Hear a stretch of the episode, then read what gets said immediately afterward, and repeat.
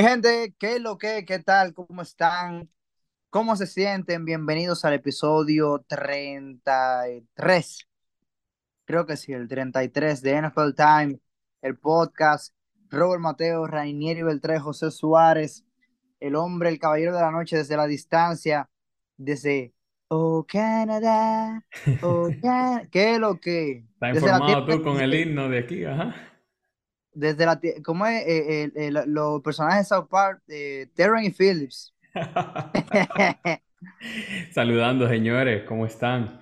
Pero un saludo de aquí, ustedes saben, ya está empezando a hacer frío en Canadá, así que si usted tenía planes de venir por aquí, aguántese par de meses. No, bulto, tan, tan fino lo que tienen planes así de que viajar para allá, porque sí, porque quieren viajar allá. Señores, una semana seis loquísima, pero loca de verdad. Vamos a hablar de muchas cosas interesantes.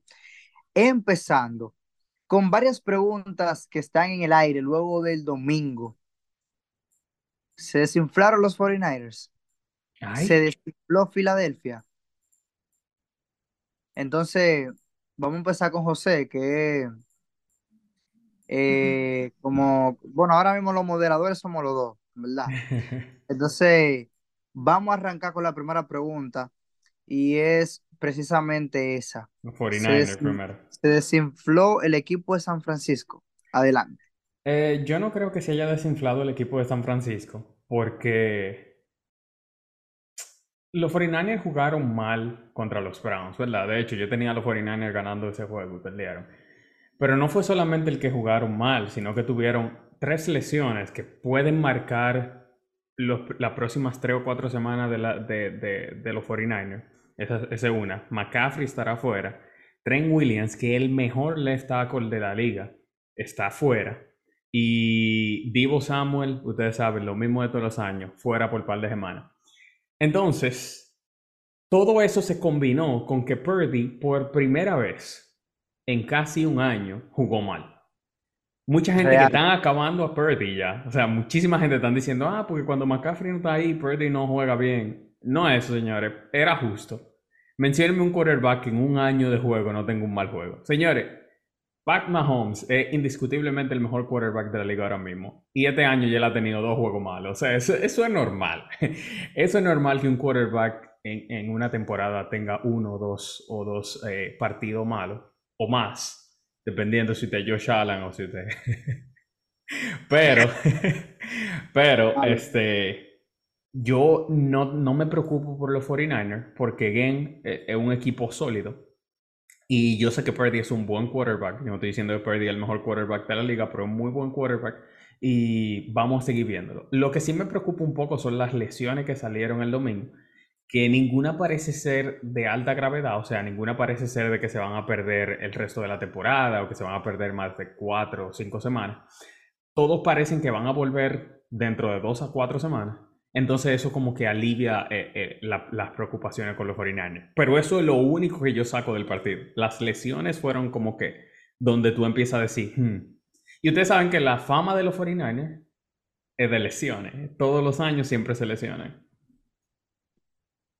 Mira, eh, esa una muy buena respuesta, eh, bien acertada. ¿Por, por qué? Porque San Francisco es un equipo muy, demasiado completo. Incluso San Francisco es un equipo tan completo que con un juego tan accidentado como ese, le pusieron el balón La al, al, 41, ¿no fue? al, al pateador, un gol de campo que se supone él debió de haber anotado. Se dice que el 80, desde que, desde la, desde que se están contando los Super Bowl hasta ahora, el 82% de los pateadores anotan ese, ese field goal, porque fue un field goal de 41 yardas, señores, no fue un field goal. Loco, son vainas. Se alinearon los planetas. que, que- sí, sí, hemos aprendido que todos los, todos los goles de campo son difíciles. Eso es verdad. Pero yo creo que, yo creo que a mí me ponen unos clavos y me mandan a correr 10 o 15 yardas y yo lo pateo. No, pero de esa fue un fue- para que uno vea lo, lo bien que juega San Francisco, pero ojo con la lesión de Trent Williams, porque por lo general nosotros no le hacemos caso a ese tipo de jugadores, Trent Williams, el mejor porque left no son de jugadores, no son jugadores que, que tienen tanto, que, que reciben tantas luces por ser una posición un poquito bajo perfil, que tiene que hacer el trabajo sucio, que es Ujú. de proteger a su mariscal de campo. ¿Qué pasa? ¿Por qué se hace tanto énfasis en que un equipo necesita un buen, eh, eh, un buen liniero ofensivo en la izquierda, precisamente? Porque la mayoría de son Son derechos. Entonces, cuando, como tú eres derecho, la mecánica de tiro hace que tú te posiciones de una forma Que tú no ves la izquierda. Y tú no ves lo que viene para la izquierda. Es como tú cuadrate para pelear, exactamente así. Tú te perfilas hacia la izquierda, tu hombro derecho se queda hacia adentro, tu hombro izquierdo se queda hacia afuera, entonces tú no ves del lado izquierdo, tú no ves del lado de atrás.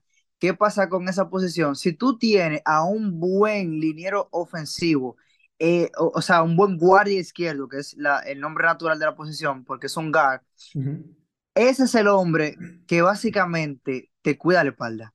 O sea, ese es el Básic- jugador básicamente no, literalmente es el que te cuida la espalda. Ese es el jugador que, que tú lo vas a necesitar más que a un running back. Tú vas a necesitar más que a un receptor abierto bueno, más que a un tight end, porque es el hombre que permite que tú tengas tiempo de ejecutar la jugada que tú vas a hacer. Entonces, esa, esa lesión de Trent Williams, hay, hay que ponerle ojo. La suerte que tiene San Francisco es que, eh, eh, gracias a, a Dios, que tenemos a Adam Schefter, que lo sabe todo. Ese tigre ya yo no sé cómo es que le llegan las informaciones.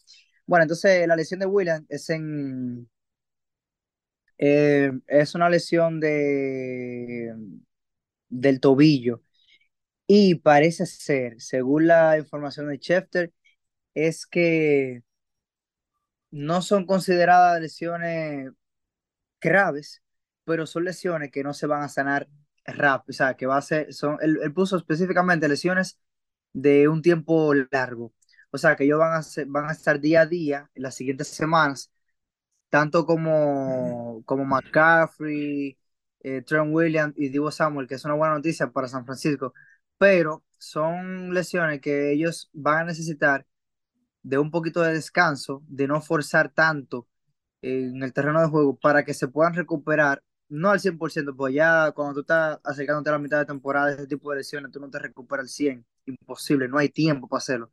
Pero son lesiones que no es de que tú vas a decir, mielquina, San Francisco va a durar tres semanas sin uno de ellos, de esos tres, porque los tres son Pero importantísimos. te soy honesto, yo soy San Francisco y viendo el schedule, yo realmente lo siento por tres semanas, loco. Porque San Francisco se puede dar el lujo de perder las dos próximas semanas y todavía va a estar en la primera posición en, en la división. Porque San Francisco estaba invicto. El primer juego que perdieron fue esta semana. Todavía ellos pierden dos juegos, digamos, la semana que viene y la siguiente.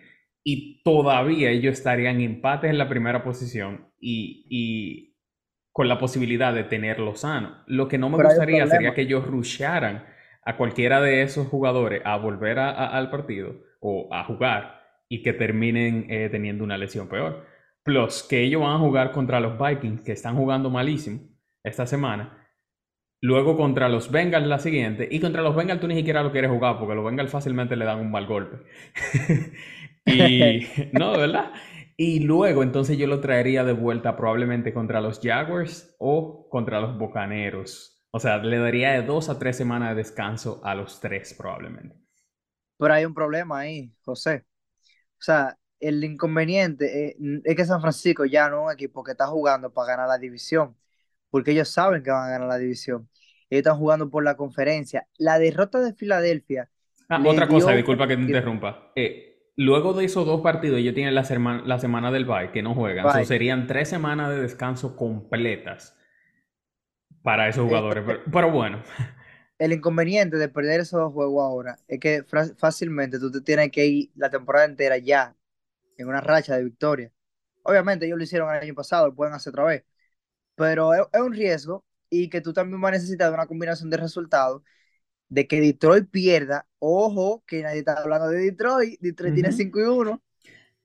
Tú estás hablando de que Detroit pierda varios de los partidos que tiene y que Filadelfia también. Entonces, ahí se complica más, porque no solamente e- el horario de Filadelfia que viene, o sea, los oponentes de Filadelfia en las próximas semanas son Dolphins, Commanders, Cowboys, Kansas City, Bills. O sea, el- Los Eagles van a perder aunque sea dos juegos en las próximas cinco semanas. O sea, aunque sea dos juegos, yo pierdo en las próximas cinco semanas. Y, y como vienen jugando, yo dudo de que, de que Hmm. den un, algún fuetazo, porque se han complicado con equipos malos. Pero eh, yo creo que, oye, la gente de San Francisco respiró, pero respiró profundo, porque fue como un flashback de que, un déjà vu de que, oye, esto ya pasó, en los últimos tres años pasó esto. Y fíjate, Divo Samuel se lesionó a esta altura, fue la temporada pasada, y duró como tres o cuatro semanas fuera. Seis, creo que fueron seis semanas porque él volvió en los últimos tres partidos. Sí, o Que sea, de hecho ahí fue que se desarrolló Ayuk. Y señores, si ustedes ven los números, Ayuk que es el wide receiver número uno incluso de temporada, con Divo Samuel en el equipo. sí. Entonces, eh, eh, son cosas que San Francisco, que por eso fue que te dije, eh, por el grupo de WhatsApp, que me sorprendió que San Francisco haya perdido ese juego a pesar de las lesiones, porque todavía estaba Josh Kittle, estaba Brandon, eh, o sea, tenían armas de quiero no estaba jugando. Él, él estaba en el campo ha- haciendo sprint de aquí para allá, de allá para. Tuvo un target. Ya lo sabes. Una captura No, por no. una yarda tuvo Josh Kittle. Él, él no estaba jugando. Él, estaba haciendo cardio ahí. Exacto. Entonces, para el otro que terminó con su invicto, Filadelfia perdió un juego, un juego que, oye, o sea, que los Jets no, era, no había forma de que los Jets perdieran ese juego, porque Filadelfia le dio toda la manera de que ganaran. La pregunta cambia aquí, no si se desinfló Filadelfia. La pregunta con Filadelfia es, ¿qué reveló esta derrota de los Eagles? ¿Qué máscara quitó? ¿Qué alfombra levantó y encontramos la basura de la casa ahí abajo? Oh, oh. Ah, pero es con Tirria, con Filadelfia. Un poquito. Eh, en mi opinión, Philly se vio mal. Pero en cuanto a Philly, yo siento que ah, tenemos que evaluar que Hurts tuvo el peor juego de su carrera. Hurts tiró como cuatro intersecciones. Que de hecho, tres. Que de hecho, eh, creo que nunca había tirado más de dos intersecciones en un partido. Y ya en lo que va de temporada, en seis semanas, tiene más intersecciones que la temporada pasada completa. Pero algo, hey, a mí me gusta Siriani antes de hacer esta crítica. Algo que a mí me molestó mientras veía el partido es que yo siento que Siriani como coach se desinfló también. Me explico. Philly tenía el balón, estaba ganando por dos puntos. Habían jugado malísimo. Habían jugado malísimo, ¿verdad? Tenían el balón, están ganando por dos puntos. Tú tienes segunda y siete, si no me equivoco. Y DeAndre Swift está jugando excelente. Honestamente, nunca jugó tan bien en Detroit. Detroit salió de él porque él era mucha, mucho puma y poco chocolate y está matando en Filadelfia. Y tú te ponías a tirar el balón. Tú eres Philly. Tú te, tú te conoces porque tú corres la pelota. O sea, lo que se conoce de Philly es que Philly quema el reloj y corre la pelota. De hecho, en el primer drive del partido ellos usaron 8 a 9 minutos, si no me equivoco, antes de que los Jets le pusieran la mano al balón. Entonces tú te conoces por correr la pelota. Tú estás arriba, quedan dos minutos. Tú, es Zach Wilson que está del otro lado, no es Patrick Mahomes. Es Zach Wilson que está del otro lado. es verdad. Y tú te pones a tirar un pase que hay que le hacen la intersección, le hacen el pick, que lo meten, eh, que, que, lo dejan como en la yarda 10 a Zach Wilson y él tira el touchdown y después Sí, convierte los dos puntos. Y ahí fue que se perdió el partido.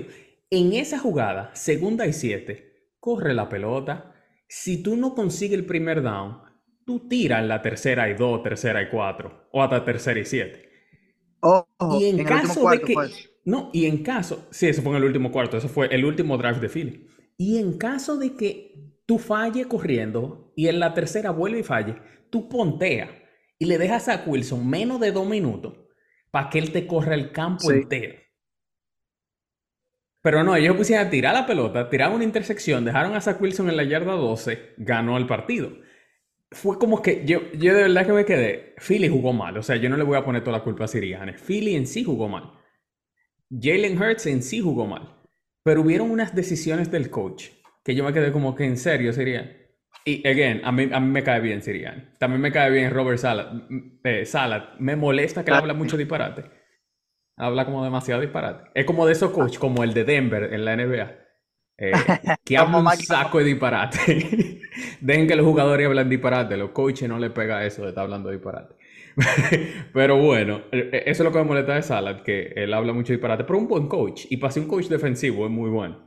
Pero sí, yo siento que Siriani falló y Filadelfia en sí, el equipo entero falló. Pero yo no me despego de Filadelfia por, por una pérdida. Bueno, yo con Filadelfia te puedo decir que, lo, que la basura que se, que, se, que se destapó con esa derrota es el problema de la ofensiva. Si tú te fijas, las últimas semanas Filadelfia ha tenido exactamente el mismo lío. La defensa funciona muy bien. Ese juego contra los Jets, los, los Jets hubiesen entrado al, al último cuarto ganando fácil, pero la defensa de Filadelfia hizo la cosa bien, una defensa que comete poco castigo, que, reta a los, que con todo y todo, ellos solamente, los Jets habían anotado, si no me equivoco, a ver, 12 puntos en todo el Sí, partido. sí, Después en que anotaron juego. el touchdown y la conversión de dos puntos al final, fue porque la ofensa le entregó el balón a Zach Wilson en la yarda 12. O sea, ya era Sí, demasiado que pedir. Y en la primera jugada anotaron. Si tú te fijas, Filadelfia ha tenido problemas, pero hay algo que nosotros no estábamos tomando en cuenta. Y es El que coordinador Filadelfia ofensivo lo perdió. tiene un coordinador ofensivo nuevo. En- ¿Qué sucede? Al tener un coordinador ofensivo nuevo, eh, el equipo todavía no se... Jalen Hurts principalmente. Por eso te decía hace una semana que yo veía a Hurts como que él no se siente cómodo. O sea, tú lo ves el juego completo, todas las semanas de semana, tú te fijas.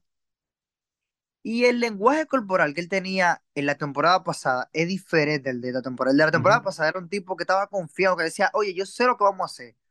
Y yo sé que lo vamos a hacer bien. Y lo estaba haciendo. Oye, Jalen Hurts terminó, no fue de lo que más yardas tiró, pero Hurts terminó con uno de los mejores eh, porcentajes de pase completo, con uno de los que más intentó pase en la temporada.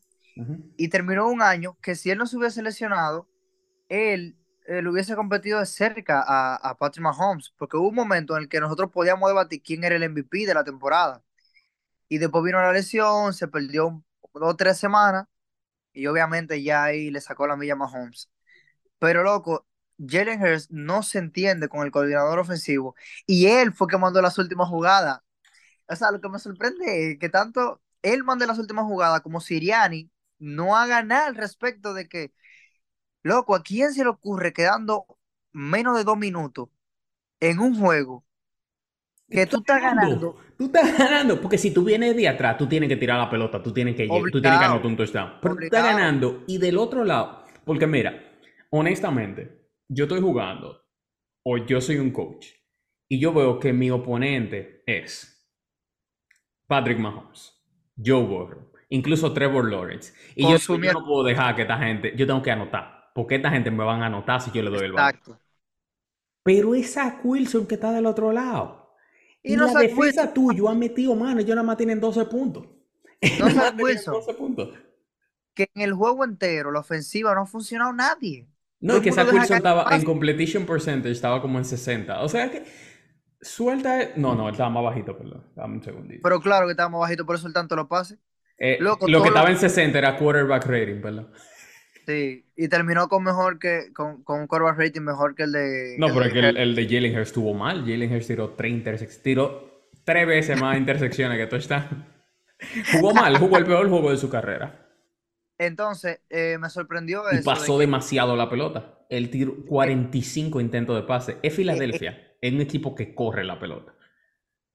es lo que te digo, el coordinador ofensivo no ha hecho clic. El equipo, si tú te fijas, eh, varias veces se pegaron un par de pases a, a wow, ¿cómo que se llama el receptor de ellos? Eh, hasta el nombre se me va. AJ Brown. A AJ Brown, pero también ponle ojo a, a, a Devonta Smith, a, él, a ese tigre no lo buscan. No hay, Cinco no recepciones solamente. no hay jugada hecha para él. Y te digo la verdad, es chamaquito es duro. Es chamaquito el verdadero depth threat de... eh, eh, deep Loco, threat, perdón, de, de ese Philly. tipo es para tú tirar pase largo. Y él y Jalen Hurts se conocen de la universidad, que jugaron en Alabama como dos, dos años juntos. Entonces, es como que el coordinador ofensivo todavía no ha podido a- eh, utilizar de la mejor forma todas las armas que tiene, porque óyeme, tú tienes equipazo de Filadelfia y se te va Miles eh, Garner, y viene un DeAndre Swift jugando a ese nivel en el que está, que nadie lo esperaba, nadie lo esperaba, es como que para tú aprovechar y tú hacer una ofensiva como la del año pasado, que tú decías, Filadelfia me va a matar de los dos lados. O sea, Filadelfia es una defensa demasiado sólida, pero una ofensiva demasiado explosiva. Este año, la explosividad no está. Y yo creo que nosotros, los errores de Jalen Hurts, viendo, sabiendo lo bien que juega Jalen Hurts, loco, son errores que vamos a tener que ponérselo al coordinador ofensivo y al, head coach, porque el, el pana ya no encuentra qué hacer. Ya la ofensiva de Filadelfia está muy predecible. Mira todas las veces que tiraron el balón. Están tirando demasiado el balón ellos realmente. Entonces, la, la, intercepción que fue dentro de su yarda 40, eso fue una locura ese pase, loco. No nada más que pasó con el reloj bajito y, y, ganando, es que estaba dentro de su territorio todavía. O sea, fácilmente los Jets anotaban un gol de campo ahí. Oye, si esa intercepción, el tipo no se hubiese escapado tanta yarda, se anotaba un gol de campo y, y, ya. Como quiera ganaban porque iban a estar arriba por uno. Exactamente, entonces, loco, te complica la situación eso. Entonces, si tú te fijas ese pase, Jalen Hurd fue a buscar a un receptor entre dos safety y el fue pase, un mal pase Eso fue un mal pase. Y la jugada estuvo mal diseñada. Si ustedes se fijan, todos los receptores estaban cubiertos. eso era para correr la pelota. Es que era muy predecible. Entonces, eh, al ser tan predecible, tenía dos safety pegados, no di que lejos, pegado del jugador. Y Jalen Hurd se la tiró a uno de los safety, al que estaba más atrás se la tiró. En el pecho le dio la bola. ¡Pum! Y el tipo a correr. Entonces. Dámelo, que mío. Yo creo que. Eh, no es para que, le demos el botón de pánico, ni mucho menos, porque es un equipo que acaba de perder un primer juego. Pero sí, ya hemos visto que hay equipos invictos que vienen acarreando eh, cosas negativas y que las victorias tapan esa cosa negativa y llega un momento en que ¡puf! explota. Y cuando explota suele explotar muy mal, nada bien. Eh, hay algo que me, me, preocupa, José, yo sé que a ti también, y lo hemos hablado muchísimo. ¿Qué es lo que pasa con los Chargers? El equipo, yo creo que es el equipo como que más decepcionante de esta temporada, en, las primeras seis semanas. Yo, siento que tenemos tres años en los mismos. Es como que hay tanta expectativa con ese equipo por tres años consecutivos, señores. Y después de tres años, y después de, un par de semanas, uno se da cuenta, mm, mm, ellos son buenos, pero ya. Y entonces, en la NFL usted no gana siendo bueno. Ni a playoff. usted tiene que ser excelente para ganar. Y cuando te mete a playoff le pasa lo que le pasó a ellos, que perdían el primer round. Entonces, ese equipo yo siento que está todo mal. Una, Justin Herbert es un muy buen quarterback, pero él todavía no me ha enseñado que él es excelente. Y nosotros hemos visto flashes de él, que cuando tú ves esos flashes de él, tú dices, mierda, ese chamaquito puede ser el mejor quarterback de la liga. El año pasado contra Kansas City. Con una, cotilla rota. Con una cotilla. Pero entonces después él tiene drive, que te queda como que... Entonces yo siento que, y de hecho estaba escuchando ahorita, estaba escuchando un podcast de, ¿sabes? Esta gente de Fox Sports, creo que era de... Eh, de, de Hurt. Pero el punto era que tenían una, una comparación de el primer año de Justin Herbert y el año pasado y este año. Y el mismo quarterback. Es el mismo quarterback, los mismos números, 66.7 completion percentage, quarterback rating de 90. Y, y, el problema de eso es que cuando tuve un novato que te dé esos números, que esos fueron su número del primer año, tú dices, mira, el chavaquito va a ser duro. Pero el día que cuando él sigue dándote los mismos duros, te voy a poner otro ejemplo, creo que lo escuché por ahí. Es como que tú llegas en la NBA, ¿verdad? Y tú en tu año de novato, tú metas 20 puntos, 7 asistencias y 6 rebotes. Ey, pon novato, pero una, el novato del año. Un abuso. Pero después de 5 años, tú metes 20 puntos, 6 asistencias y 5 rebotes. Ya no es lo mismo. Esa, tú tienes que mejorar. E, en la liga y en los deportes en sí. Eh, tú tienes que update, tú tienes que mantenerte al tanto y mejorar. Si tú no mejoras, tú estás empeorando. No hay una forma de tú quedarte igual. Si tú te quedas igual, tú estás empeorando. Porque con la experiencia tú estás supuesto a mejorar. Entonces, Justin Herbert yo siento que no está mejorando, es seguro. Ahora bien, ¿por qué no está mejorando Justin Herbert? Y aquí voy yo a descargarme. Ese coche es una basura. es verdad. Ese coche Stanley, si no me equivoco, su apellido. Sí, Es, Stanley. es una basura. Y los Chargers, todos los años, se apegan más a él y dicen que no, que ese es su hombre. Entonces, culpa de ellos. Está bueno que pierdan. Ojalá ni llegan a los playoffs. Porque hey, trajeron un coordinador ofensivo muy bueno que a- a- en el partido del lunes me quedé yo en shock porque Moore. no pudo producir en la zona roja. Un coordinador ofensivo que se conoce por producir en la zona roja, no pudo. Este, pero sí, yo siento que ese coach hay que cambiarlo y hay que hacer un reajuste ahí.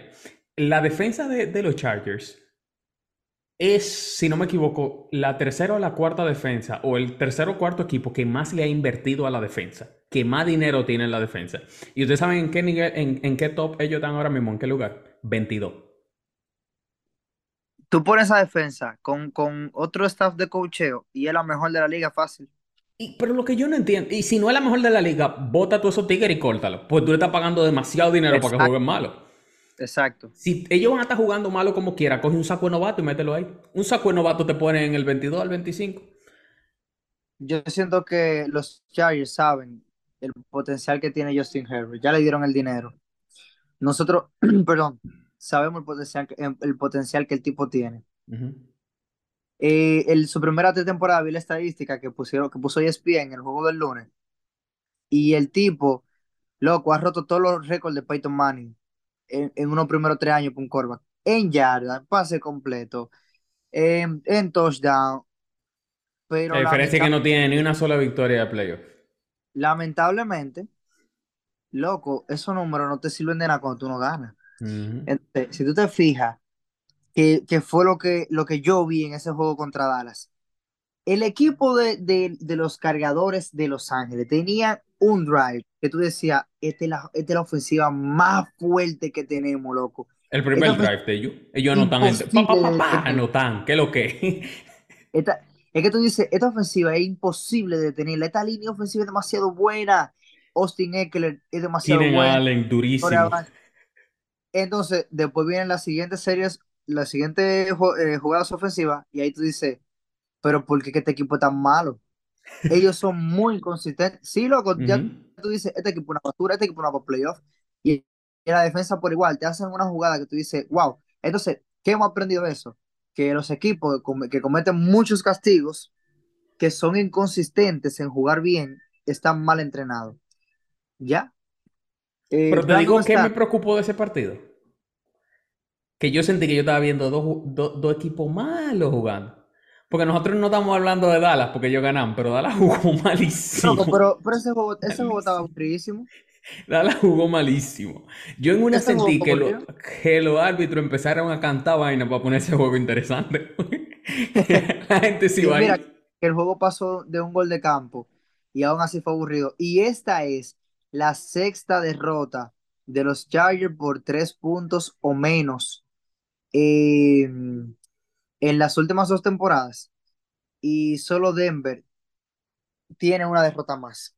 Ya ustedes saben, si a ti te ponen en una casilla mala con Al lado de Denver, Denver. es porque tú estás, es porque tú estás haciendo algo mal. Es. Y, y yo creo que el año pasado a, a Stanley no, lo- no lo rompieron de la silla, no lo tumbaron, porque el tipo empezó a ganar, le jugó bien a equipos muy a buenos. Se metió a playoff en una buena posición de que recibió el primer partido, no mentira, fue de visitante, eh, Ujú. porque Jacksonville ganó su división. Pero loco, después que tuviste que ese tipo de, de perdició una ventaja de más de 20 puntos en playoff, en la segunda mitad, a un quarterback debutando en postemporada y que te remontó de la forma en la que, en la que Trevor Lawrence lo hizo, es para que la gerencia de, Sa- de, San- de Los Ángeles, perdón, diga, mierda, a ti te damos un año más, loco. Es un año más que te vamos a dar. Y si tú no nos das los resultados, tú te vas. Yo creo que este año para que, para que San Diego, contale, Los Ángeles perdón, es que, Chargers. es que los Chargers antes eran de San Diego. Este año, este es el año para que los Chargers cambien a ese entrenador y el coordinador ofensivo. A mí me parece que, que con Kellen Moore ellos pueden anotar pila de puntos. Tú dirías, Porque- promover a Kellen Moore de head coach. Sería arriesgado eso. Sería muy arriesgado, yo siento. Pero De Stanley Sí. hay que salir, señor. Es, es un mal. Es, está- ese vaina tiene, es- ese pana le está dando cáncer a ese equipo, de verdad. Sí, hay que salir de él. Entonces es un tipo que es agresivo de más. Tú no puedes, tú no puedes estar jugándotela Y eso que mira, el lunes él tuvo, él tuvo, fue más conservativo.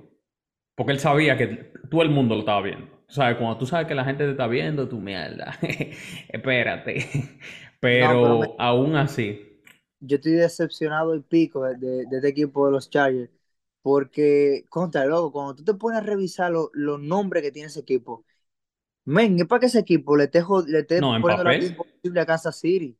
En papel, que, es que si te pones a pensar, en papel, tienen top 3 como poco. Yo lo pongo top 2 solamente debajo de McCaffrey, running back en Eckler. Claro, Wide receiver, top 10 wide receiver con Keenan Allen y, Ma- y el otro que está lesionado ahora, pero, se eh, eh, lesionó, sí. sí, pero Mike otro, otro abusador. Una línea ofensiva nítida. Y en la defensa, Bosa y un saco de tigre. Loco, Khalil Mack y, y Nick Bosa en un mismo equipo y, y tu defensa no, no detiene a nadie, pero eso, eso es Y tú sabes que lo impensable. que más, lo que más me encojona es que se supone que Stanley es un coach defensivo, ¿verdad? El problema principal de los Chargers es la defensa. O sea que ni, Él, ni, ni él no lo de él, él lo podía hacer bien. él no, él no está haciendo nada bien. Te voy a poner Y un mira, ejemplo. Salad. La ofensa no sirve. Salad es un coach defensivo. Pero la defensa de, lo- de los Jets está matando, señor. buenísima. La defensa de los Jets está matando. Aquí vemos Stanley. Él es defensivo. La ofensa no camina porque ese no es su lado. Y la defensa tampoco camina porque él. De verdad que yo no entiendo. Y mira, este, este ha sido un episodio en el que hemos estado de acuerdo en todos los temas, pero contale que ya yo creo que se está viendo muy evidente. Y, y alguien tenía que hablar de los Chargers, porque los Chargers, es lo que me cura. Ellos juegan en SoFi Stadium, ellos están en Los Ángeles, han invertido muchísimo dinero en la ofensiva y Y la porque ellos no defensiva. tienen Bueno, fanáticos. ¿Tú, tú ellos viste no ese tienen. juego? Es ese De juego de ayer estaba lleno de los Cowboys. Era. Y los, y los, y, y por as- y de igual forma, los Rams no tienen fanáticos. Y los Rams tienen más fanáticos que ellos. Pero, pero sí. Es una realidad. Pero loco, es un equipo que ha gastado demasiado. Es que leí como de que basquetbol más que otra cosa, realmente. y como que nosotros no le, no le, no le damos los fuetazos que necesitan. Y mira, que a mí me fascina Justin Herbert. Pero, men, es que, no sé, loco, como que ponerme los números buenos y no ganar. Es, es un Russell Westbrook cualquiera que estamos viendo. Exactamente. Entonces, a fin de cuentas, lo importante es ganar. Oye, a nadie le pagan, a nadie le pagan para que bate 500 honrones, es para que, para que ayude a ganar. Pregúntale a Aaron Judge. Ah, exactamente. No, no, y que tú sabes que si los, los Yankees sin Aaron George, eh, dime tú, ellos que con él no ganan. Pero eh, además de los Chargers, eh, la cosa ahora va a cambiar un poquito porque tenemos unos cuantos jugadores que se han hecho lo loco en este inicio de temporada, sí, se han hecho lo loco. Y como que la, vida es muy fácil para ellos, muy sencilla, muy todo, todo muy bien. Hay que sentar unos cuantos, Corvac. Es hora ya.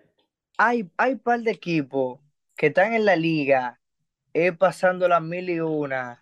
Y, y tenemos que culpar a alguien. Alguien tiene que pagar esos platos rotos. Así es.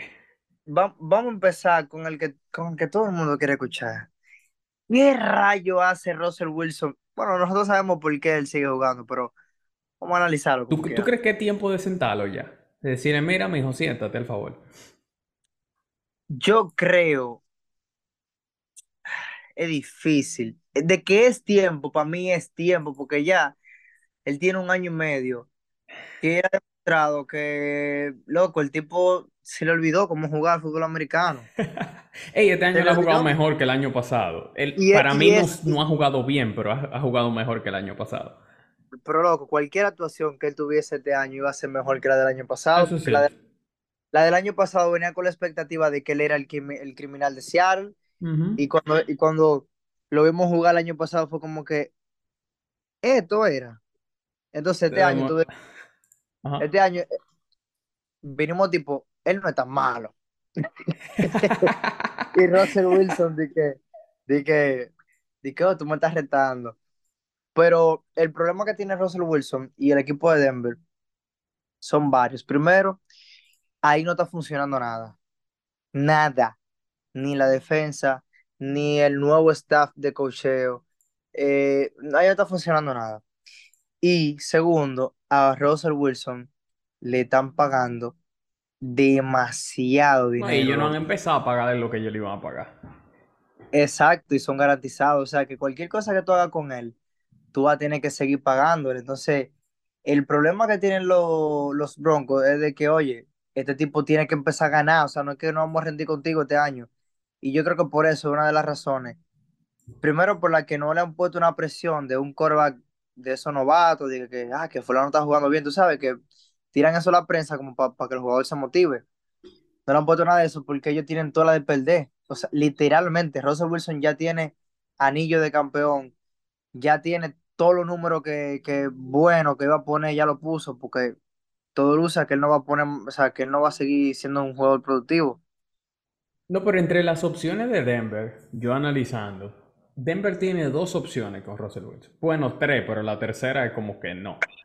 La tercera opción es quedarse con Russell Wilson por siete u ocho años hasta que él se vaya o se retire o se acabe el contrato. Bueno, serían, contando el año pasado, siete años.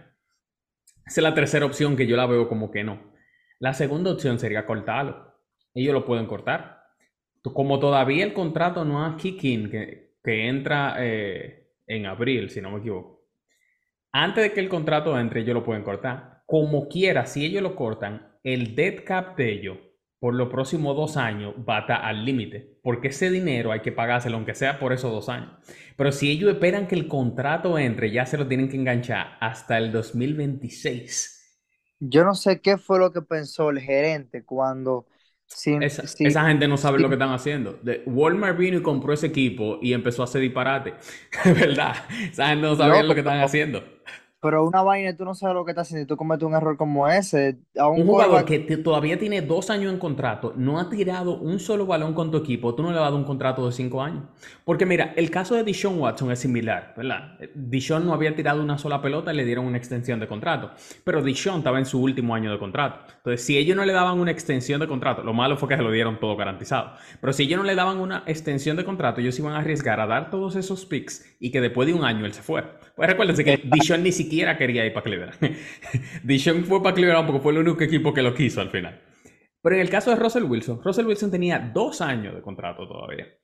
O sea que tú lo ibas a tener no por una temporada, sino por dos temporadas. Y dependiendo de cómo él jugara en la primera temporada, tú podías darle una extensión de contrato Claro, sin problema. En la primera temporada, no. En las primeras cinco semanas, tú, decías, tú, tú dijeras, bueno, este es el tipo de nosotros. Ujú. Este, es el- este era el tipo que necesitábamos. Vamos, vamos a, a firmar la atención.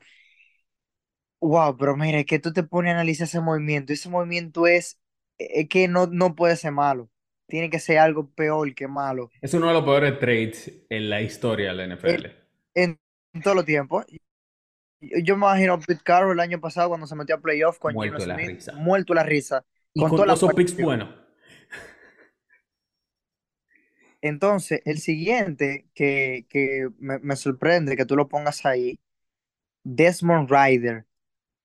Ya, es hora de que esa cabeza ruede. A Desmond Reader hay que sentarlo desde hace rato. Desmond Reader es una de las razones por las que ese equipo de Atlanta no camina. La defensa de Atlanta está durísima. Y la ofensa no me gusta, pero el primer problema de la ofensa es el quarterback. Ellos tienen un muy buen corredor que probablemente fue el mejor corredor del draft que ellos cogieron. Ya entre sí. Y tienen a Kyle Pitts que no, no está generando, pero no puede generar porque Kyle Pitts en el college era duro por atrapar pases, pero no tiene quarterback.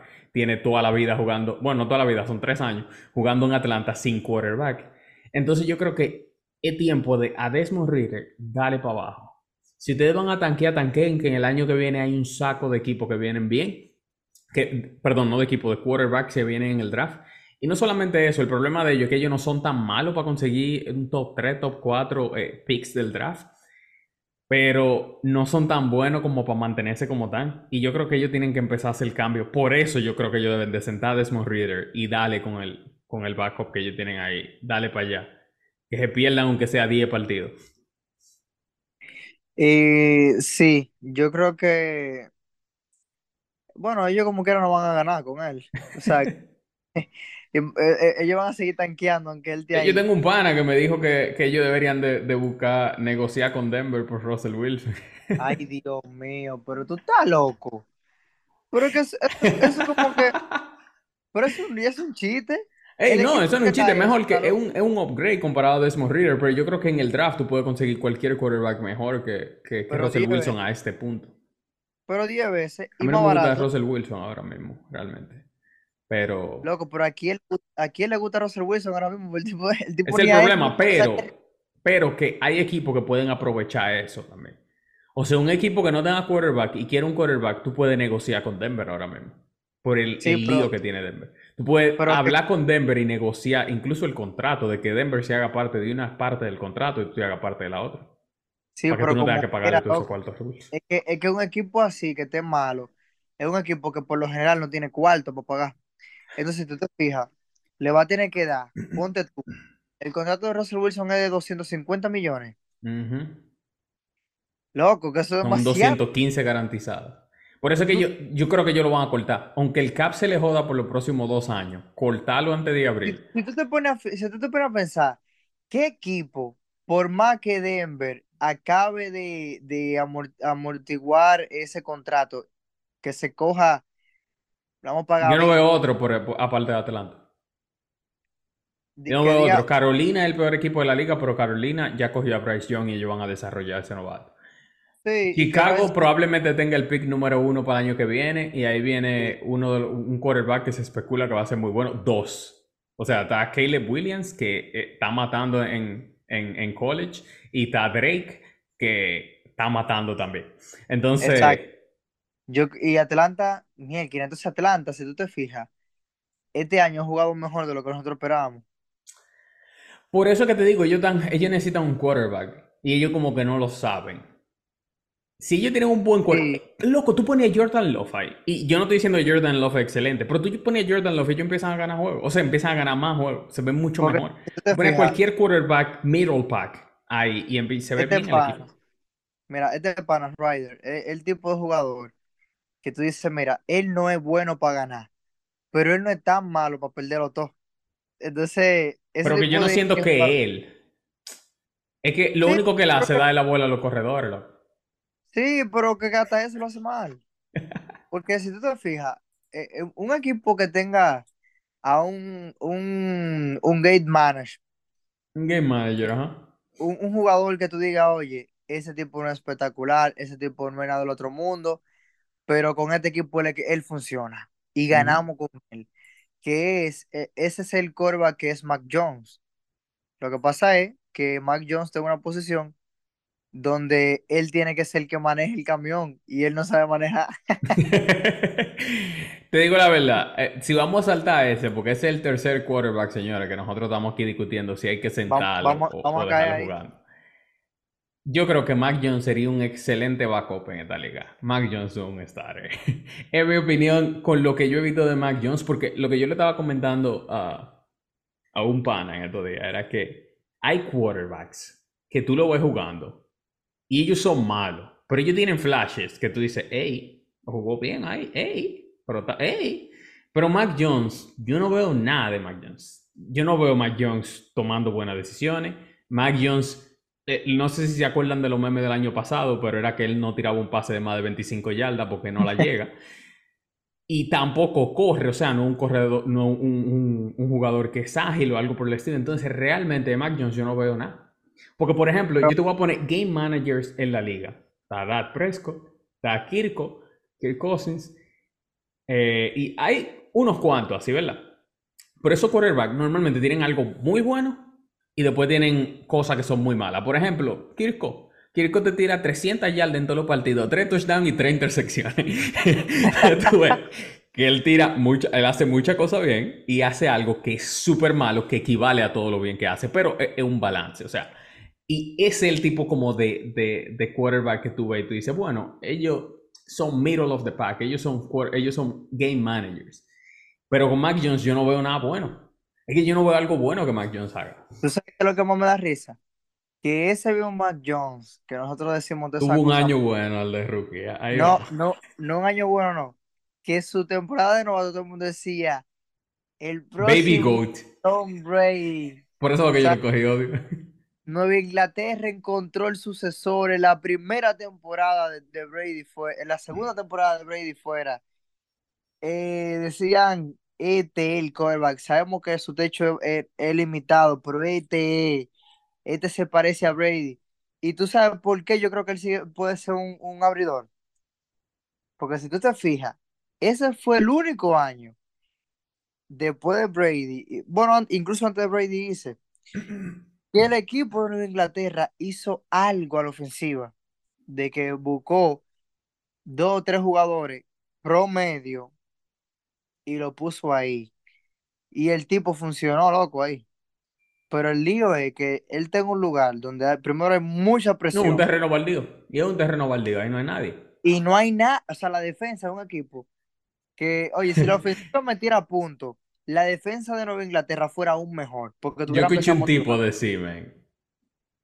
Wow, no recuerdo quién es para dar la referencia. Pero yo escuché un tipo decir: si el equipo de, de New England se desbarata hoy y lo ponen a todito en el waiver, nadie lo reclama ninguno. no lo reclama nadie ninguno. Ahí no hay un solo jugador bueno. es increíble. Y tú sabes que eh, yo escuché a, a Teddy Bruschi, uno de los, de los mejores jugadores que, que tuvo en Inglaterra en la época de Brady, de los primeros anillos, de los primeros tres anillos. Eh, y él decía, creo que fue esta mañana que lo escuché, o, eh, o sea, la mañana del día que estamos grabando, el día antes, no me acuerdo. Y él dijo, señora, mire, Bill Belichick es el tipo de gente que compite para ganar la división. Él no compite para ganar juegos, él compite para ganar la división, para ganar la conferencia y para ganar Super Bowl. Y ahora que él sabe que él no puede ganar, que él no está ni siquiera compitiendo por ganar nada, ni siquiera un juego semana tras semana, él es de lo que cree que Bill Belichick va a renunciar. Y yo te voy a decir una vaina a ti.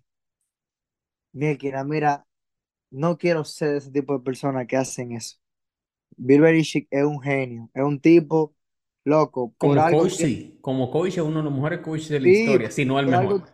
por algo tiene todos los méritos que tiene, por algo desarrolló al mejor quarterback de todos los tiempos y por algo fue un equipo ganador durante dos décadas 20 años. consecutivas. Y antes de llegar a Tom Brady de la liga, y él era campeón como coordinador defensivo La de dinastía Giants. más grande de la historia del NFL. Y, y además de eso, antes de los Giants, estuvo súper bien en- como coordinador defensivo en, los Browns. O sea, eh, es un tipo que no le vamos a quitar su mérito, pero loco, todo tiene un ciclo. Yo creo que Bill Belichick, como lo explicó Sebastián Martínez Christensen en un video en estos días, no se ha adaptado al nuevo juego, a la nueva NFL. Si ustedes se fijan, ¿por qué razón se fue Tom Brady de, de, de Nueva Inglaterra? Por lo mismo que ahora, un, un entrenador que es muy rígido, que todavía cree que estamos en los 90, que él tiene que ser un ogro y toda la cosa, y que encima de eso no te da las armas que tú necesitas como, como un jugador ofensivo, y encima de todo eso, ya no gana, porque la victoria oculta mucha vaina, como te decía ahorita, y era una de esas. Entonces, cuando tú tienes esa combinación, men, o sea, estamos viendo el fin de la carrera de Belichick, Y tan literalmente, cerca que él está de romper el récord de victoria. sí, Él está y como le- a 20 victorias, pero el lío es que como ellos van, él no va a llegar a 20 victorias. Aunque lo dejen 10 años, ellos han ganado un solo juego este año. Es verdad. Como él va, él no va a romper el récord de victoria. Al menos no hay. Ahora, yo te digo algo. Si él renuncia, ¿tú crees que le ofrecen contrato a algún otro equipo? Claro, que le ofrecen un de contrato vez, al otro de día. una vez, de una vez. Oye, de una vez, ese tipo renuncia. Y yo te puedo decir a ti que a los dos días ya se va a estar rumorando. Tal equipo pudiese ser el que agarra a Bill Belichick, que sé yo qué. Oye, de una vez. Eh, Pero ¿y y, si y yo soy los Chargers, yo estoy puchando para que él renuncie. pero claro, ¿tú sabes por qué? A veces un cambio de aire es bueno. A veces un cambio de aire es bueno. O sea, Bill. Belichick, yo creo que le iría mejor en una franquicia donde él no tenga tanta libertad como Nueva Inglaterra, que él es el tigre que hace la... Todo, el GM, el Déjame ver, yo no sé si, a ver si, a aquí, Patriots, porque yo no sé si Nueva Inglaterra tiene un, un, gen- un gerente general. Es Belichick. O sea, no, eh, sabemos que él, él, él es que ejecuta, o sea, pero por ¿Cómo lo tú no menos, sabes? ah, no, míralo aquí, míralo aquí, míralo aquí. Oye, él es el entrenador y el gerente general. Y, pero oye esto, él no es el gerente general de que nombrado, o sea, él no tiene ese puesto como ejecutivo dentro del equipo. Él es gerente general de facto, o sea, que todo el mundo sabe que él es el gerente, punto. Él no tiene el puesto, pero es increíble, loco. Y entonces el problema de eso, que es una, una, un arma de doble filo, que le pasó precisamente al que regresó como coordinador ofensivo, Bill O'Brien, Ujú. ¿qué sucedió con Bill O'Brien? Como entrenador le empezó a ir súper bien en Houston. Empezó Houston a ganar y a ganar juego de playoff y desarrolló a Deshaun Watson y desarrolló a DeAndre Hopkins y toda la vaina, la defensa de Houston, un equipazo. Incluso el año de Super Bowl de Kansas City, Kansas City tuvo abajo por 20 puntos al medio tiempo en el, en el primer juego, de, el juego divisional contra Houston En 2019. en 2010. Oye, ¿qué pasó? Pero City ese año tuvo abajo en todos los partidos de los playoffs y Super Bowl. en todos los partidos. Estuvo perdiendo en todito. ¿Qué pasó? En Houston, ¿qué sucedió?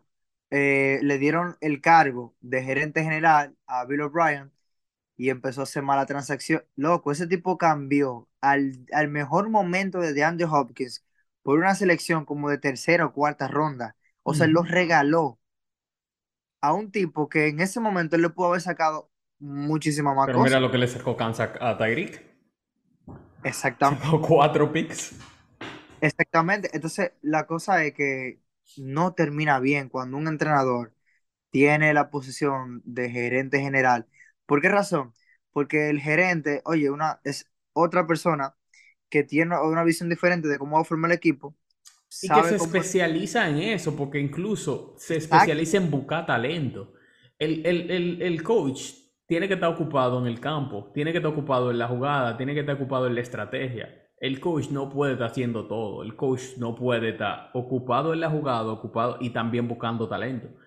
Entonces, Robert Kraft, ya como le tiene tanto cariño y toda Él la no lo va a cosa, votar. Yo no lo veo a él de que votando. Si Bill Belichick se va es porque él renuncia. Pero yo no lo oye, veo a él de que votándolo. no hay forma alguna en la que Robert Kraft vote a Bill Belichick. Eh, oye, él no lo va a votar. Porque esa, o sea, él ama a ese tipo, No, lo eso yo como yo te sé. dije, eso como que, como que los Spurs voten a Popovich. Ellos no lo van a Exacto, votar. es imposible. Ellos no lo van a votar. Y mira, qué loco, Popovich es otro entrenador que ya yo, yo ya entiendo que él cumplió su ciclo ya en la liga. O sea que es que son entrenadores que, o sea, simplemente cambió el juego. O sea, ya el juego estaba- que te digo que lo- le, le hubiese, le vendría bien un cambio de aire a Bill Belichick, precisamente porque no, no tendría la parte de la gerencia, porque tendría que adaptarse a otras cosas que sabemos que él no haría y que eso puede ser que sea positivo para su estilo de juego, que es meramente defensivo. Él tenía la suerte de que Tom Brady y, y Mike Patricia, Bill O'Brien lo sacaban de apuro a la ofensiva pss, todo el tiempo, pero, men, yo creo que él ha sido uno de los problemas por el que Mac Jones esté así como está. Porque todo el mundo sabe que Mac Jones no es un jugador súper talentoso, pero loco, Mac Jones no es tan malo. Pero yo lo sentaría. Yo lo sentaría también. Yo lo sentaría. Pero el Por- por- que yo no creo tampoco en Bill, en Bill en Zappi. no, El no, es que ellos no han drafteado ni han hecho nada. Porque si tú Loco, tuvieras que- un quarterback sentado ahí, vale. Pero ahora mismo, lo más probable es que ellos consigan uno de los mejores picks. Y vienen muchos quarterbacks. Pero eh, si tú dejas a Bill Belichick ahí, no lo yo no creo que él draftee bien tampoco. Él va a el draftear bien a la defensa. Sí, exacto. Es el problema, que entonces él todos los años eh, tiene buenos drafts a la defensa, eh, logra conseguir talento que anda por ahí, a gente libre, que le resultan, lo hace buenos jugadores. Y él es el tipo de coach que tú o lo amas o lo odias. No, oye, no hay punto medio. Él es el- ese tipo de entrenador que tú dices, el entrenador de que hay jugadores que dicen, ese tipo me cambió mi carrera, y hay otros que dicen, si yo me hubiese quedado un año más ahí, yo hubiese perdido mi carrera. Y lamentablemente, o sea, Mac Jones, yo creo que tú le, hubo un, un pana que dijo en un programa en, en- que se llama eh, Get Up, o sea, dijo algo un poquito exagerado, él dijo de que, no, porque Mac Jones estuviera jugando como Brock Purdy si estuviera en San Francisco, y yo como que, güey, cálmate, es lo primero. Y lo segundo es de que él sí estuviera jugando muy bien, pero no como Brock Purdy. Purdy tiene más condiciones como, como quarterback, ya Pero realmente el único quarterback que no jugó bien en, en San Francisco es este muchacho, eh, Trey Lance. Trey Lance. No, El un único. El único. Y, y realmente no lo vimos mucho, pero lo que vimos fue mal. Y, y normalmente los quarterbacks funcionan con Shanahan. Claro, Kyle pone pero a él, todo el pone mundo a jugar bien. él, no, lo- él no lo pone a pasar. O sea, ¿qué más tú quieres cuando te tienen el brazo tranquilo y tú tienes a dos turpenes ahí corriendo la bola como unos locos? Pero eh, esa es básicamente la dinámica de que, men, yo ahora mismo, pero ¿tú sabes por qué yo sentaría a, a Mac Jones? Es porque el tipo, loco, o sea, él está frustrado porque él no tiene forma de jugar bien. Entonces, en Nueva Inglaterra, Mac Jones tiene pila de culpa, es verdad, pero men, ¿a quién él le pasa el balón? ¿Quién corre ahí? Sí, Elliott, oye, un tipo que se le olvidó cómo correr, ese otro que Está viejo sí, ya, sí. Sí, sí, ya eso es lo que le iba a dar. La carrera de los running back no son muy largas. como con 29 años, ya está, ya, ya está en su año. Ya. Ya, ah, antes de que tú digas las predicciones, este martes tuvo entrenamiento, no, perdón, este miércoles tuvo entrenamiento Leonard Fournette con el equipo de los Bills de Buffalo. Oh, Y, y según la, lo que dijo Adam Schefter, si hay, o sea, si el equipo queda con una buena impresión, lo van a firmar y lo van a hacer oficial para que debute de manera inmediata. Adelante con las predicciones, caballero de la noche. bárbaro, en serio. Ey, Sí, eso. uf. un excelente movimiento Lenny es excelente y ellos lo van a conseguir barato porque los Buccaneers lo cortaron y nadie lo reclamó. Nadie, lo, nadie en la liga lo quiso. Porque él tuvo un año malo el año pasado. El año pasado de él fue malo. Pero Lenny, señores, le dicen playoff Lenny porque Lenny realmente mataba, jugaba bien, jugaba muy bien. Este, si los Bills lo pueden conseguir barato, sería un palo. Uno que yo digo que ellos deberían de reclamar es Frank Clark, que, lo, que Denver lo soltó y a ellos se le lesionó Milano. Sería perfecto para ellos, pero no he visto movimiento ahí. Pero anyways, vamos, vamos a la predicción. Señores, las predicciones yo las tenía preparadas y salió ahora que Trevor Lawrence es muy probable que no juegue en el partido de esta noche que contra los Saints. Y eso ya, ya yo no voy a hacer esa predicción ahí. Yo tenía a los, a, a- a los Jaguars cubriendo porque ellos eran favoritos solamente por dos puntos. Pero Hay ahora con esa noticia hay problema ahí. Hay problema. Si Trevor Lawrence no juega, no, no los veo. La veo medio, medio complicada. Así que no, vamos, vamos con las otras primero. Los Steelers juegan contra los Rams en Los Ángeles. Los Rams son favoritos por 2.5 puntos, señor. Y los Rams tienen, de las seis semanas, 5 han cubierto. Los Rams van a ganar por eso, por esos 2.5 puntos por lo menos. La defensa de los. Steelers es excelente, principalmente la defensa terrestre. Y se lesionó el, el corredor de los Rams, lo que pone a los Steelers cerca de la victoria. Pero Cooper Cup un abusador, señor. En la primera mitad del partido de la semana pasada, los Rams tenían 120 yardas por aire y Cooper Cup tenía 103. Para que ustedes tengan una idea. No, un un abusador. ¿Mm? Un criminal, un criminal. Sí, un abusador. La segunda predicción de la semana, señores, esta es buena. Este probablemente es el partido de la semana. Lions contra Ravens. Uy, Señores, ese partido va a estar. Y le digo la verdad, para mí esta es la prueba de fuego de, de los Lions. Los Ravens son favoritos, creo que por dos puntos ahora mismo. Y yo tengo a los Ravens ganando ese partido. Pero, ojo. Este es el partido que los Lions tienen que ganarme a mí para yo saber que es verdad, que ellos son de verdad. Porque ellos le ganaron a Kansas la primera semana. Muy bien, muy buen partido. No le voy a quitar que Chris Jones otra vez que él si no jugó. Está bien ganar. Pero el, segundo equipo bueno que ellos se han enfrentado fue Seattle y Seattle le ganó, ¿verdad? Entonces, este es el tercer equipo bueno. Aunque ellos tienen un récord de 5 y 1, este es el tercer equipo competente con el que van ¿a, a jugar. quién- a quién fue que ellos le ganaron este domingo, Detroit? a, a los Bucaneros. Que se...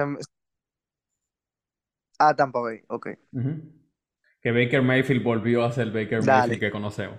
Entonces Detroit Sí, tengo a, a- a los Ravens ganando el partido Entonces, por más Detroit- de dos puntos. Ajá. Un juego cerrado ese. Sí, va a ser un juego cerrado. Y tan cerca. Tan, Y tan cerca, cerca, tan cerca porque, señores, honestamente me vi tentado a coger a Detroit porque la defensa terrestre de Detroit está brutal. No están dejando que nadie corra la pelota. Nadie y los recibidores de, de Baltimore no están aparando. Sobre el juego terrestre de Baltimore es lo que normalmente resuelve. Pero de todas formas, el juego es, señores, en Baltimore. Vámonos con Lamar Jackson, que Lamar es duro. Y la Bueno, tercera predicción. La. Ajá. Yo quisiera, o sea, yo quiero que gane Detroit, pero me conviene que Lamar juegue bien porque ese es mi quarterback titular. Es fantasy. fantasy. Y, y tiene dos semanas dándome malos números y ya me, estoy- me estoy quillando ya. Pero no es culpa de él si tuve los juegos. No me importa. Yo lo he visto, Bueno. yo sé que no es culpa de él, pero no me, no me importa. Señor, la tercera predicción yo la tuve que cambiar, porque yo tenía la de Jaguars y, y- y Saints, y me tuve que ir con Seattle. Seattle va a jugar contra los Cardinals, que es un oponente divisional, y Seattle es favorito por 8 puntos, creo. Yo tengo a Seattle ganando por 10 puntos ese juego. Seattle no está jugando con su comida. Seattle perdió contra los Bengals y pudo haber ganado ese partido. Pero después de una derrota, yo tengo a Pete Carroll y a Gino Speed matando en ese partido. Esas Y- son las tres en predicciones. Y en casa, exacto. Está buena esa. Yo creo que el juego que me va a entretener más de todos esos, incluso más que el de Detroit Baltimore, va a ser el de los Rams y los Steelers. Y yo creo que el que más me va a entretener a mí es el domingo por la noche, señores. Filadelfia y Miami. En Philly. Señores, los juegos- esta va a ser una de las mejores semanas del NFL, para que tengan una idea. Esta semana tenemos Chargers y Chiefs jugando. Tenemos Filadelfia y Miami jugando. Tenemos Broncos y Packers. Ese juego va a ser interesante. De verdad, ponga ese juego. Ese juego va a estar bueno. Este, Lions y Ravens. Hay, hay demasiado partido bueno esta semana. Mucho partido bueno. Sí, Y, y y los yo creo que- 49ers son favoritos como por 8 puntos para ganarle a los Vikings el lunes. Por seis y medio, seis y medio. Ah, bajó, bajó. Era, Sí, bajó. Bueno, so- por seis y medio, pero yo no creo que ellos cubran si tienen todas las lesiones. Yo lo veo yo ganando, pero no lo veo cubriendo. Pero anyways, Eh, Yo creo que ese juego estoy dando más predicciones de la cuenta. fácilmente ese juego del lunes, ellos descansan a, a, A a uno o a dos de los tres. Yo lo descanso a todito, yo creo. Y más contra los Vikings. No, yo creo, Descansa yo creo. Descánsalo a todito. Perdy, ¿quieres Pero, tomarte un día pero libre? fácilmente, fácilmente, aunque sea dos de esos tres, no juegan Sí. el lunes. Ujú. Fácil, o sea, usted puede estar seguro que eh, por eso la línea lo bajó a 6.5, Ujú. porque se supone que es que aunque es de visitante, en, o sea, en Minnesota, San Francisco está para ganarle de 10. Y la línea, respetando esas tres lesiones que son Yo día no creo que ellos vayan a cubrir, pero ellos van a ganar. Yo no creo que ellos cubran. sí, ellos van a ganar. O sea, no, no hay forma que San Francisco tenga otro juego así como, como el pasado. Y más con, con Minnesota sin Justin Jefferson. Y esa defensa de Minnesota que no sirve, pero para nada. Lo único que ellos hacen es blistear. Esa gente blistea de- y- en y los eso lo snaps. hacen- y ni eso lo hacen bien. No, ellos es que- saquean, ellos saquean, pero ahí es que le tiran, ahí es que le tiran todo, todo, todo esos pases larguísimos. por eso es que ellos le dan a los recibidores, le dan toda la yarda del mundo. Es verdad, porque no hay nadie cubriendo ahí atrás, está la defensa entera en la línea de adelante. Sí. Entonces, señores, eh, muchísimas gracias por escuchar el episodio número 33. Recuerde, si usted conoce algún fanático de los Patriotas de Nueva Inglaterra o de los Broncos de Denver, Dele un Dele un abrazo. abrazo en la calle, incluyéndome. Si usted me ve en la calle, Robert, te quiero dar un abrazo y yo lo voy a aceptar. Eh, No, no se, no se, no se sorprenda si lloro, si se me sale una lágrima, pero es que el dolor es fuerte.